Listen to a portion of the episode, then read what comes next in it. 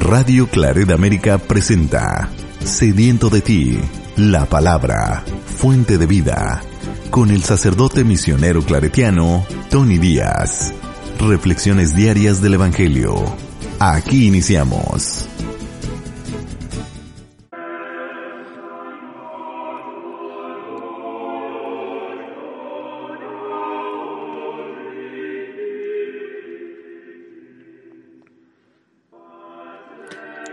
Bienvenidos hermanos a nuestras reflexiones bíblicas de las lecturas del día. Hoy es lunes de la cuarta semana de Cuaresma. Lunes de la cuarta semana de Cuaresma. Ya nomás nos queda esta semana y la próxima de esta temporada cuaresmal. La primera lectura de hoy viene del profeta Isaías, capítulo 65, versículos 17 al 21. Esto dice el Señor. Voy a crear un cielo nuevo y una tierra nueva. Ya no recordaré lo pasado, lo olvidaré de corazón. Se llenarán ustedes de gozo y de perpetua alegría por lo que voy a crear. Convertiré a Jerusalén en júbilo y a mi pueblo en alegría. Me alegraré por Jerusalén y me gozaré por mi pueblo ya no se oirán en ella gemidos ni llantos. Ya no habrá niños que vivan pocos días, ni viejos que no colmen sus años. Y al que no los alcance, se le tendrá por maldito. Construirán casas y vivirán en ellas, plantarán viñas y comerán sus frutos. Palabra de Dios. El salmo responsorial es el salmo 29 y el responsorio es, Te alabaré Señor eternamente. Te alabaré Señor eternamente.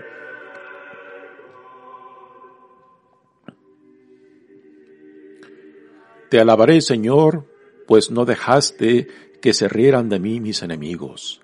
Tú, Señor, me salvaste de la muerte y a punto de morir me revestiste.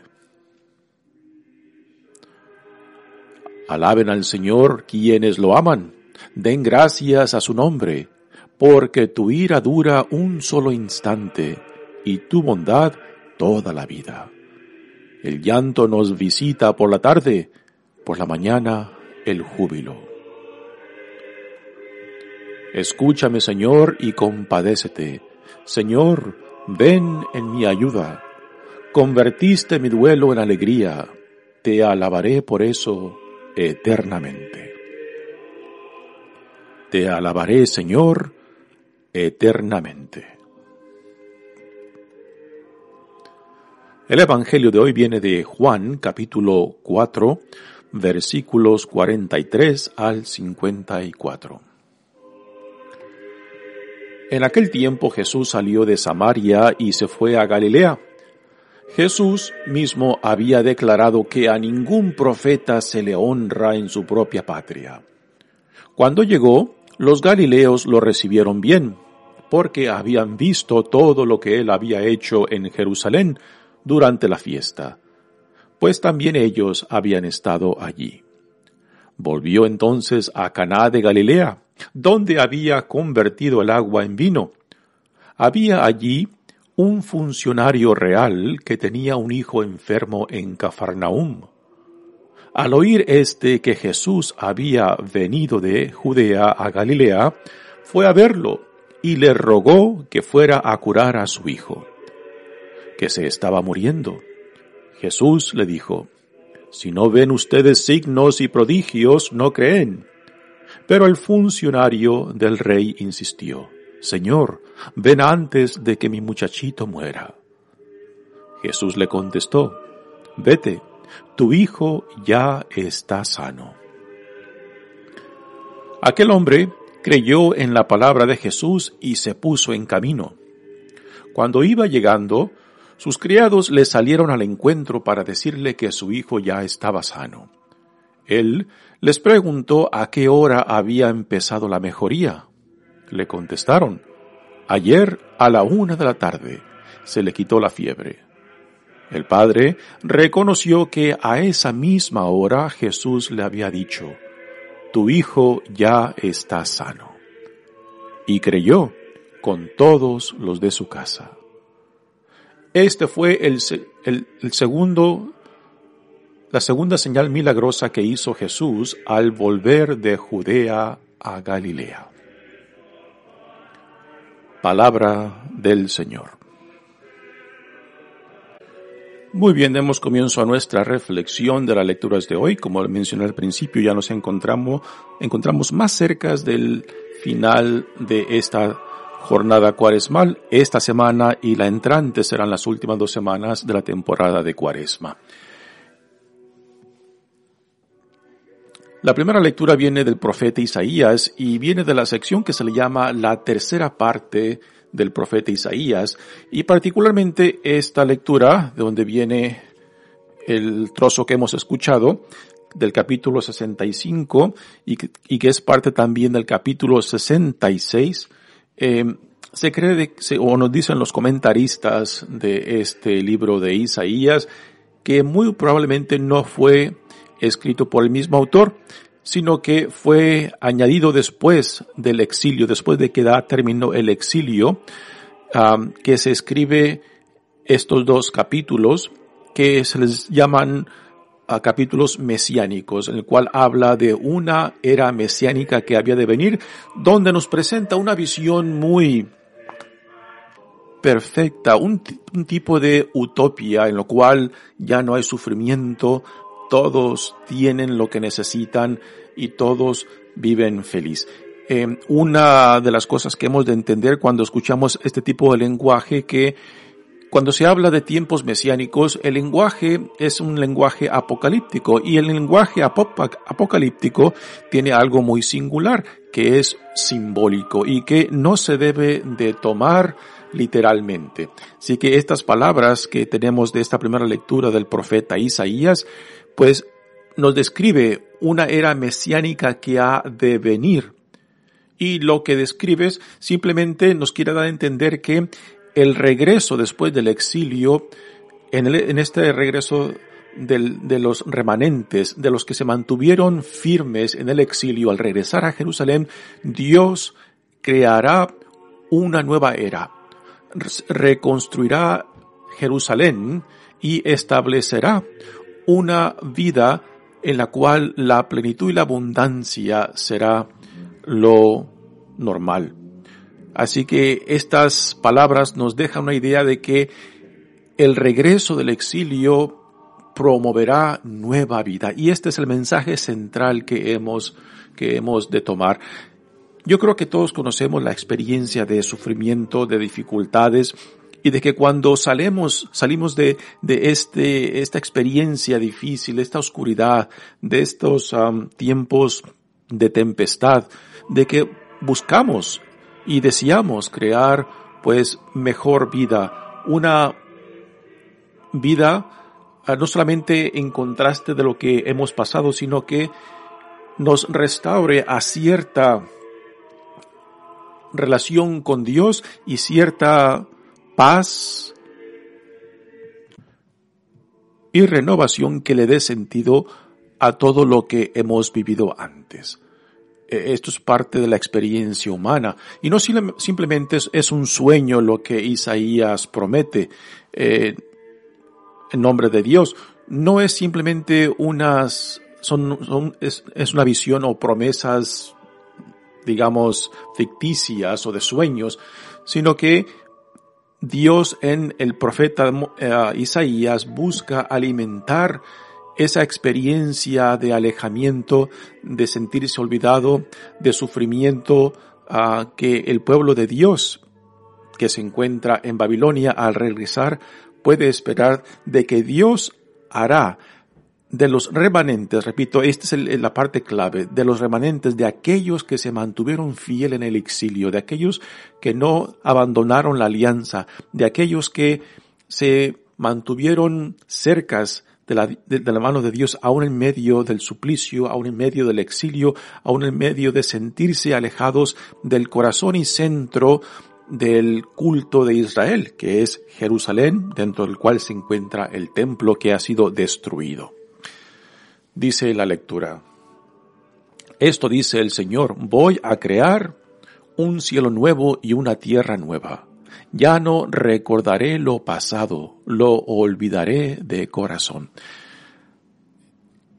Isaías da como causa del exilio y de la experiencia del exilio la infidelidad de Israel, el haberle dado la espalda a Dios, ¿no? Y que esta fue la consecuencia tanto de la victoria de Babilonia y de Asiria sobre estos reinados de Israel y el hecho de que eh, la crema innata de Israel fueron llevadas al exilio. Así que fue por causa de la infidelidad, de la rebeldía, de no aceptar y de no cumplir la alianza que Dios había hecho con su pueblo. Y ahora, y ahora Dios por medio del profeta Isaías le dice, me olvidaré del pasado, es como decir borrón y cuenta nueva. Y este es un punto que constantemente se nos menciona, particularmente en Jesucristo, que Dios tiene una memoria corta, que Dios quiere lo mejor para nosotros, de que Dios no nos continuará echando en cara para avergonzarnos nuestro pasado, de que Dios quiere que verdaderamente retomemos nuestra dignidad y regresemos a Él con un corazón contrito, con un corazón deseoso de vivir la vida a la cual somos llamados por medio de la alianza, por medio de Jesucristo. Así que Dios le dice, el pasado quedará en el pasado. Ahora, esto no, esto no quiere decir que no eh, vivamos con las consecuencias de nuestro pasado. El pasado puede puede seguir teniendo consecuencias en nosotros siempre y cuando que no sanemos esas heridas, siempre y cuando de que no, de que no busquemos resolver aquello que aún hoy en día venimos arrastrando. Y este, y este es el proceso de sanación. Este es el proceso de decir, sí, esto y esto y esto ocurrió, pero desde ahora adelante, por la gracia de Dios, deseo deseo no solamente sanar, sino también ser reintegrado con la dignidad que es mía como hijo e hija amada de Dios. Entonces es el punto de conversión, es el punto de transición y reorientación hacia donde Dios nos llama, que incluye, incluye la sanación de nuestro pasado, la sanación de nuestras memorias, la sanación también física y espiritual y social de nuestras vidas dice el profeta, se llenarán ustedes de gozo y de perpetua alegría por lo que voy a crear. Aquí empieza esta visión, eh, podemos decir una visión utopia de lo que Dios promete, pero repito, este es un lenguaje apocalíptico que no hemos de tomarlo literal, porque detrás de esta visión uh, de utopia que, que Dios por medio del profeta Isaías nos da, está la certeza de que vendrán mejores días, ¿no? Así que no hemos de tomarlas, estas visiones, estas palabras literalmente. Convertiré a Jerusalén en júbilo y a mi pueblo en alegría. Júbilo y alegría por la experiencia de sufrimiento en el exilio, de, de estar lejos, de sentirse lejos de la mano de Dios y de estar lejos del centro del culto de la religiosidad del pueblo de Israel, que es Jerusalén y dentro del cual se encuentra el templo que ha sido destruido. Se convertirá Jerusalén en júbilo y a mi pueblo en alegría. Me alegraré por Jerusalén y me gozaré por mi pueblo. Son palabras muy bellas. Me alegraré por Jerusalén y me gozaré mi pueblo. Nosotros que leemos estas palabras hoy podemos entenderlas que son dirigidas no simplemente a una comunidad, a una iglesia, sino también a familias, a personas. Y permitir que estas palabras también penetren, penetren mi vida, penetren mi oscuridad, penetren mi experiencia, por ejemplo, si es, si es de tribulación, si es de oscuridad, ¿no? Y escuchar las palabras de Dios que me dicen, me alegraré por Jerusalén. Jerusalén aquí puede representar mi persona, mi experiencia, mi familia, y me gozaré en mi pueblo. Que Dios se goce en mí y de mí. Que Dios se regocije en mí y de mí. eso es una imagen impresionante de que Dios pueda verme, pueda vernos, pueda verte a ti y que diga, me regocijo en ti, sé de dónde vienes, sé lo que has pasado, sé lo que te, te paraliza y te impide vivir en la libertad de quien dice Dios que eres un hijo, una hija amada de Él, ¿no? Y de que Dios te pueda dirigir estas palabras muy alentadoras. Me alegraré en Jerusalén y me gozaré por mi pueblo. Ya no se oirán en ella gemidos ni llantos.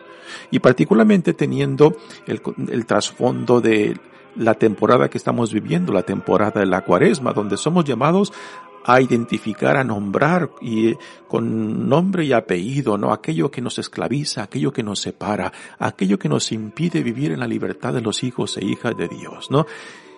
Y esta es parte de la experiencia que, aunque nos permitimos entrar, digamos, a ese valle de lágrimas, a ese valle donde tenemos que confrontar todo aquello que nos esclaviza, todo aquello que nos separa, todo aquello que causa conflictos en nuestras vidas, de que hay un fin, hay un fin prometedor, hay una luz que está más allá de la oscuridad quizás que estoy pasando hoy en día, ¿no? Y, y esto es a lo que las palabras de Isaías nos invitan, ¿no? A no simplemente pensar que este momento que estoy pasando será eterno, de que vendrán mejores días. Y que cuando nos permitimos pasar por esta oscuridad para ser renovados, para ser sanados y así poder entrar a esta gran victoria y a esta nueva vida que Dios en Jesucristo nos da en la muerte y resurrección de Jesucristo, pues es parte del proceso de sanación, es parte del proceso de vaciarnos para poder llenarnos de la esperanza que Dios nos da en Jesucristo. Dice Isaías, ya no habrá niños que vivan pocos días ni viejos que colmen sus años. Una visión donde quizás muchos niños morían, morían en la infancia y, y personas que no llegaban a la vejez, ¿no? Así que la imagen es de que habrá vida en abundancia. Y después dice, y al que no los alcance, o sea, al que no, al que no los alcance esta visión a que Dios provee, se le tendrá por maldito. Aquí quizás pueda hacer referencia a los que no se mantuvieron fieles durante el exilio, aquellos que abandonaron quizás la alianza, aquellos que se entregaron a los dioses de Babilonia, aquellos que quizás se quedaron en Babilonia. Ah, algo que no se comenta mucho es de que después de que da fin el exilio, los que regresan a Jerusalén para reconstruir el templo son, no son todos los que se, fueron al exilio y no fueron todos este, los hijos, los hijos de la generación que fue llevada al exilio, sino que muchos, muchos se quedaron en Babilonia porque la vida en Babilonia era mucho más confortable que lo que les esperaba al regresar a Jerusalén, una ciudad que estaba aún destruida y el templo que estaba destruido, ¿no? Así que muchos, después de que se da término el exilio, se quedan en Babilonia y quizás a esto hace referencia esta, este verso que dice, y al que no los alcance se le tendrá por maldito.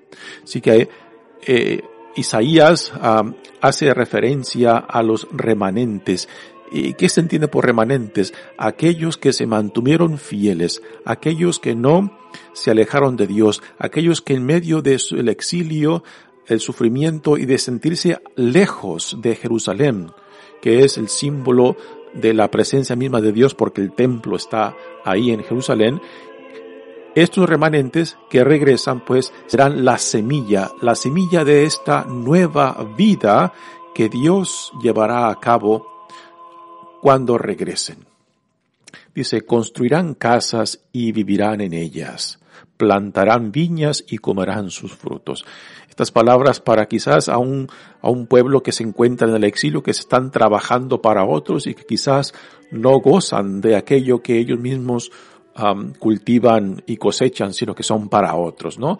Eh, esta imagen de que plantarán viñas y comerán sus frutos pues es una imagen muy alentadora de que no todo sufrimiento es, es eterno. Nada es eterno eh, en esta vida, solamente en Dios, ¿no? De que, pero cuando uno está pasando por dificultades, piensa que esto nunca acabará. Cuando uno está en, el suplicio de las dificultades de la vida, piensa de que esto será para siempre, pero no. Es ahí cuando los remanentes, aquellos que se mantienen fiel aún en medio de las tribulaciones, se agarran más ferozmente de la mano de Dios y dice, con Él, con la gracia de Dios saldremos adelante, ¿no?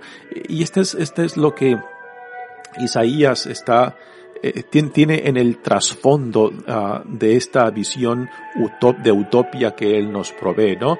De que el mantenernos fiel en medio del suplicio, en medio de las dificultades, en medio de las tribulaciones, esto producirá frutos frutos no solamente de perseverancia, de paciencia, sino también de sabernos de que no hay nada ni, nadie que nos pueda separar de la mano de Dios. Esto es algo que San Pablo también repite mucho en sus cartas, ¿no? que no hay nada, nada ni nadie que nos pueda separar del amor de Dios en Jesucristo.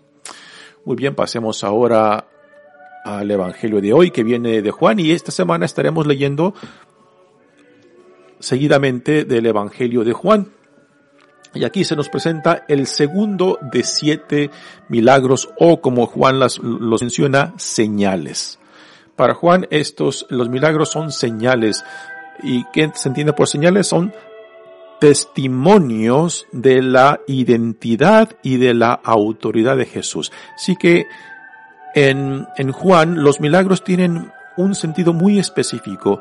No son el centro de la proclamación de Jesús, sino que este, los milagros, ah, que son siete y solamente siete, están ahí para dar testimonio. Son como testigos de la identidad de Jesús como Hijo de Dios, como el Mesías, y de la autoridad que Dios le ha dado.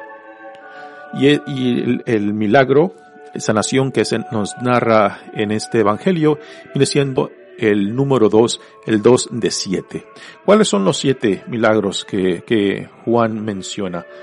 Bueno, está el primero que ya escuchamos, lo hemos escuchado antes, es en las bodas de Caná, donde Jesús convierte el agua en vino. Después está el de hoy, la sanación del hijo de un oficial de la corte real.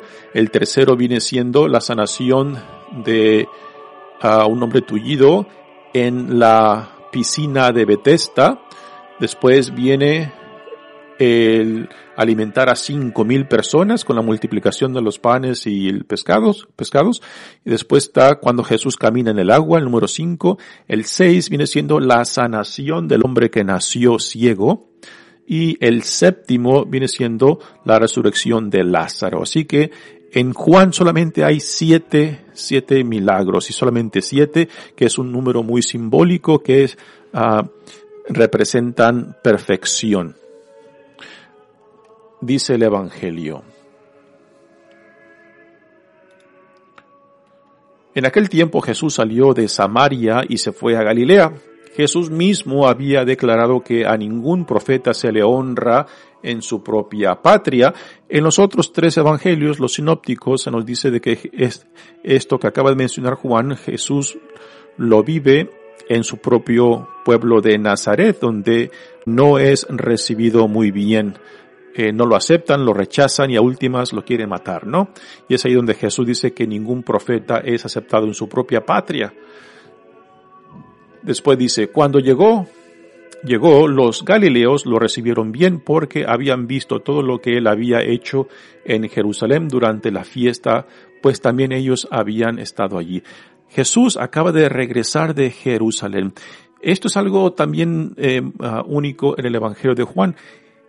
En el Evangelio de Juan Jesús va y viene, va y viene de, eh, de Jerusalén como unas tres veces, por lo menos, ¿no? En el Evangelio de Lucas solamente Jesús va a Jerusalén una vez, ya como dentro de su misión que empieza en Galilea. Igualmente en los otros evangelios Jesús no va y viene, es solamente Juan quien tiene a Jesús como refugiándose en Galilea de los conflictos que él experimenta en Jerusalén y va y viene por lo menos tres o más veces. Dice, cuando llegó al, llegó los galileos lo recibieron bien porque habían visto todo lo que él había hecho en Jerusalén durante la fiesta, pues también ellos habían estado allí. Volvió entonces a Caná de Galilea. Así que aquí al mencionar a Caná, a Caná de Galilea, ya lo primero que tenemos que recordar el milagro que hizo ahí, la señal que hizo ahí en las bodas de Caná, donde habían convertido el agua en vino.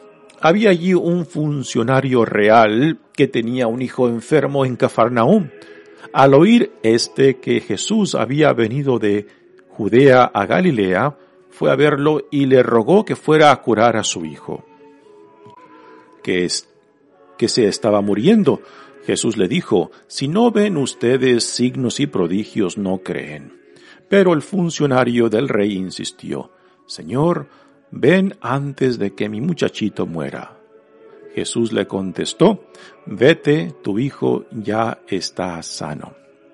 E, esta escena Ah, hay algunos comentaristas que dicen que esta es la versión que encontramos en los sinópticos, en los otros evangelios, donde un centurión o oficial del imperio romano viene a pedirle a Jesús que, que, va, que venga y sane a uno de sus siervos, ¿no? En, en esta versión que Juan nos cuenta, no es un centurión, sino es un oficial del, del, rey.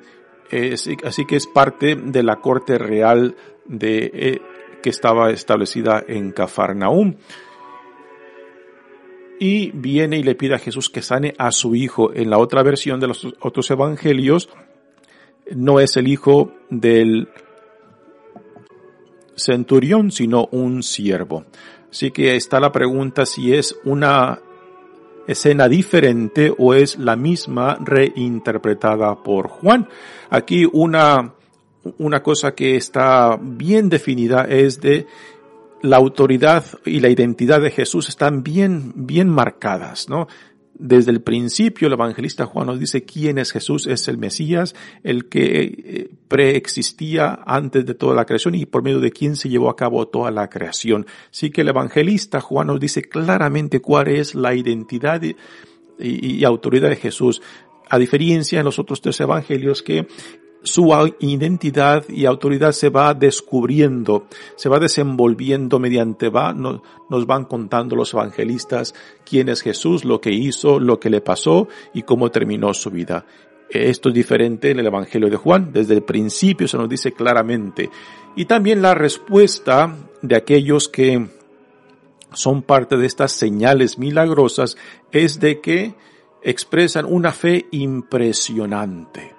Por ejemplo, en el caso de, la primera señal, cuando María le dice a Jesús y a los otros lo que tengan que hacer, no, María está en total control de la situación. Así que esa imagen de María es de una mujer imponente, que está bien identificada tanto con la voluntad de Dios y prácticamente le dice a su hijo Jesús, ¿no? De que es tiempo, de que su tiempo ha llegado cuando Jesús dice que su tiempo no ha llegado, ¿no? En este caso, aquí el funcionario real tiene una fe impresionante. Jesús cuando escucha la petición de este funcionario a primeras lo rechaza, pero el funcionario con una fe impresionante insiste, ¿no? Y esto es muy común del Evangelio de Juan, donde los que son parte de estas señales milagrosas manifiestan una fe inquebrantable. Y es lo aquí, es lo que tenemos en esta escena. el funcionario real insiste que Jesús, Jesús haga algo por su muchachito. Jesús le dice, vete, tu hijo ya está sano. Y el funcionario cree cree en las palabras de Jesús. ¿Por qué? Porque Él la pronunció, porque Él sabe que este hombre Jesús, Jesús, en Él se manifiesta el poder de Dios, ¿no? Así que esto es muy, muy de el Evangelio de Juan, de dejarnos imágenes como esta del funcionario real con una fe inquebrantable. Después dice, Aquel hombre creyó en la palabra de Jesús y se puso en camino. Cuando iba llegando, sus criados le salieron al encuentro para decirle que su hijo ya estaba sano. Y ahora el, funcionario pregunta cuándo, cuándo se empezó a mejorar. Y después él, con la información que le dan sus siervos, él hace la conexión que fue precisamente cuando Jesús le dice tu hijo ya está sano, ¿no? Y la conclusión es de que él llega a creer junto con toda la familia. Aquí tenemos la respuesta, la respuesta a la iniciativa de Dios por medio de esta sanación. Este hombre que creía en Jesús ahora ya está convencido y ahora se hace parte de la visión del reino. Y esto es lo que a nosotros también somos llamados a responder, ¿no? Durante esa temporada de la cuaresma, ¿no? Cuando hemos, nos hemos dejado atraer, nos hemos dejado iluminar y nos hemos dejado también sanar, a reconstituir a, a, la imagen de nuestro Señor Jesucristo para poder identificarnos plenamente con la visión del reino, para poder hacer nuestra la vida que Dios en Jesucristo nos ofrece, que es el proceso de esta temporada cuaresmal al entrar ya, al acercarnos ya a la temporada de la Semana Santa, ¿no? Porque solamente cuando podemos afirmar y reconocer lo que Dios está haciendo en nuestras vidas es cuando podemos apreciar identificarnos y hacer nuestro lo que Dios nos ofrece en Jesucristo. Esto no es un acto de magia, es un identificarnos con la vida en Cristo. Y esto se puede hacer solamente cuando uno reconoce, cuando yo reconozco, cuando tú reconoces tu necesidad de Dios, necesidad de reconciliación, de sanación, de ser reconstituido, de ser revestido con la identidad y dignidad que es nuestra como hijos e hijas amados de Dios. Y esto es parte del proceso de la temporada cuaresmal. Este fue, dice, el la, segunda señal milagrosa que hizo Jesús al volver de Judea a Galilea. Mi nombre es Padre Tony Díaz, misionero claretiano. Que Dios los bendiga. Radio Claret América presentó Sediento de ti, la palabra. Fuente de vida. Sus comentarios son importantes. Contáctenos en radioclaredamerica.gmail.com